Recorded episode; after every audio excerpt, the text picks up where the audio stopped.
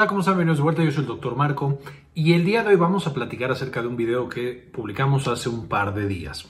Hemos estado subiendo eh, videos que sean medicamentos que causan X causa, complicación o X desenlace en salud. Esto para visibilizar el riesgo que pueden tener algunos o todos los medicamentos de algún evento adverso, que los conozcamos y que podamos prevenirlos. E hicimos un video de medicamentos que causan insuficiencia renal y daño renal. Y en él justo hablábamos de los medicamentos que van a llevar a que el riñón tenga problemas en su función y por lo tanto el paciente tenga o daño renal o insuficiencia renal.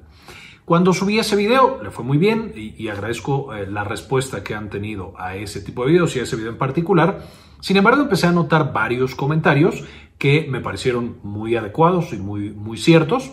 de personas que me decían, bueno, eh, tú estás eh, mencionando ahí a los inhibidores de la enzima convertidora de angiotensina, los IECAS, y también a los antagonistas del receptor de angiotensina, eh, que son los ARA2. Estos medicamentos como telmisartán, como captopril, etcétera, etcétera, se mandan justamente a pacientes con hipertensión y de hecho son medicamentos de primera línea que recetan o recetamos para el manejo de la hipertensión en pacientes que tienen diabetes, que tienen nefropatía diabética o que tienen insuficiencia renal. Y se pueden usar, de hecho, prácticamente en todos los niveles de insuficiencia renal que tienen los pacientes. Entonces justo me decían, bueno, ¿por qué si está causando insuficiencia renal lo mandan los médicos o qué hago, lo suspendo y demás? Aclaramos en el video que claramente no deben suspenderse los medicamentos si los mandó un médico, pero cuando volví a ver esa parte, sí me pareció que no estaba bien explicada, que le faltaba contexto, que podía entenderse diferente a lo que es la realidad y que probablemente no está bien armada esa parte del video y por eso aquí quiero aclarar cuál es el efecto del telmisartán, los ARA2 y los, los IECAS sobre la insuficiencia renal. Y es que, aunque sí tienen un pequeño potencial para toxicidad en el riñón, su efecto en general es nefroprotector. Es decir, cuando nosotros mandamos a nuestros pacientes o cuando los pacientes están tomando este tipo de medicamentos, la gran mayoría de la evidencia, y de hecho les voy a dejar en la descripción del video varios artículos hablando de esto, es que el tomar este tipo de medicamentos protegen al riñón de que continúe la insuficiencia renal o el daño renal y progresen a estadios más avanzados de insuficiencia renal. Es decir, son medicamentos que son nefroprotectores, protegen la actividad renal. Ahora, ¿por qué protegen la actividad renal? Tienen varios mecanismos.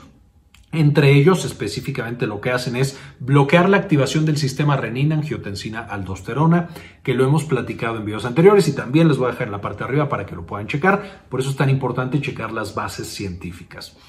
Cuando nosotros tenemos este sistema renina, angiotensina, aldosterona, especialmente los últimos dos, la angiotensina tipo 2 y la aldosterona, van a llevar a que aumente la presión arterial y a que el riñón, hablando solo del riñón, porque tienen muchísimos efectos, pero solo del riñón, va a llevar, por supuesto, a que se retenga líquido, a que aumente de nuevo la presión arterial y finalmente puede llevar incluso a fibrosis de ciertos componentes del riñón y a un daño. De manera que cuando nosotros bloqueamos este eje, renina, angiotensina 1 y luego angiotensina 2 y finalmente aldosterona, estamos protegiendo a ese riñón y entonces el riñón va a tener más tiempo funcionando y vamos a retrasar la aparición de eh, insuficiencia terminal y por lo tanto que el paciente requiera diálisis o hemodiálisis. Entonces, una vez más, en pacientes con insuficiencia renal se pueden dar estos medicamentos y en pacientes con eh, daño renal por diabetes o por hipertensión, pueden ser especialmente positivo dar estos fármacos. Ahora, esto no significa que en un paciente que no tiene daño renal o incluso un paciente con daño renal y que tiene bajo volumen, no puede existir cierto daño renal o un más bien compromiso a la función renal. ¿Y esto por qué es? A fin de cuentas, la función del riñón es que le llegue la sangre, la vamos a filtrar a través de presión y la vamos a limpiar. Para que el riñón pueda tener este efecto de que le llegue la sangre, la filtre y la limpie, necesita presión, que le llegue por presión arterial adecuada eh, una cantidad suficiente de sangre. Cuando nosotros tenemos un paciente que no le está llegando sangre a ese riñón, por ejemplo, porque la arteria está cerrada, porque tiene arteriosclerosis o aterosclerosis, un paciente que tiene bajo volumen porque está muy deshidratado, porque lo operaron y tuvo una hemorragia, o un paciente que por alguna razón a su riñón no le está llegando suficiente eh, sangre. Eso va a llevar a que el riñón, por lo tanto, no pueda filtrar la sangre y no pueda limpiarla. Y entonces tenemos una insuficiencia renal aguda o un daño renal agudo. De nuevo, esto no quiere decir que el riñón se esté muriendo, que esté experimentando, necesariamente toxicidad, pero sí significa que no está generando su función normal y entonces empiezan a acumular todos los productos de desecho que el riñón tendría que limpiar. Entonces, cuando tenemos estos momentos en que no le llega suficiente sangre al riñón, el riñón activa mecanismos de defensa para seguir haciendo su trabajo. Y estos son dos grandes mecanismos. Uno es la, producción de prostaglandinas, que va a abrir la arteria renal. Y dos, este va a ser el sistema renina, angiotensina, aldosterona. al aumentar el volumen, al cerrar los vasos sanguíneos y especialmente la arteriola eferente, que la vimos un poquito en el video, pero va a ser muy importante para controlar qué tanto hay de presión dentro del riñón para ese filtrado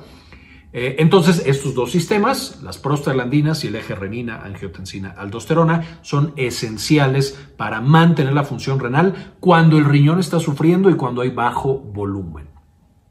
De manera que si nosotros tenemos un paciente que está en el hospital, entonces un paciente hospitalizado en terapia intensiva y de repente está deshidratado, tiene bajo volumen, y nosotros le damos un antiinflamatorio no esteroideo que bloquea las prostaglandinas,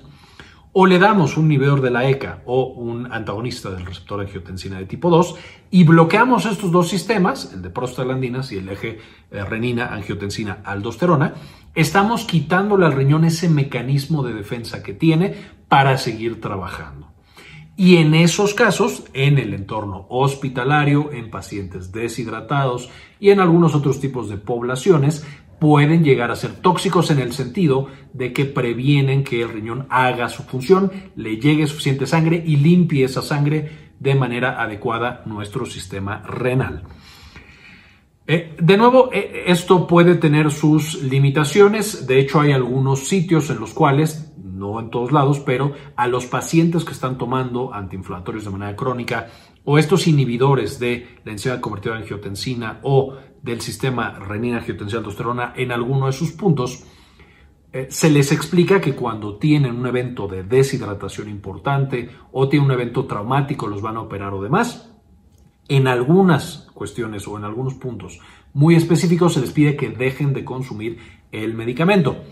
De nuevo, la mayoría de los pacientes lo toman, lo van a seguir tomando, pero en algunos casos, cuando tememos que este sistema que manda la sangre al riñón y asegura que llegue no va a estar funcionando, puede pedirse al paciente por este mecanismo que se baje la dosis o que se quite el medicamento. En los pacientes comunes, en un paciente que tiene diabetes y tiene hipertensión y ya tiene algún nivel de daño renal, estos, el telmisartán, el captopril, eh, etcétera, etcétera, no solamente van a proteger al riñón porque ya no tiene hipertensión y la hipertensión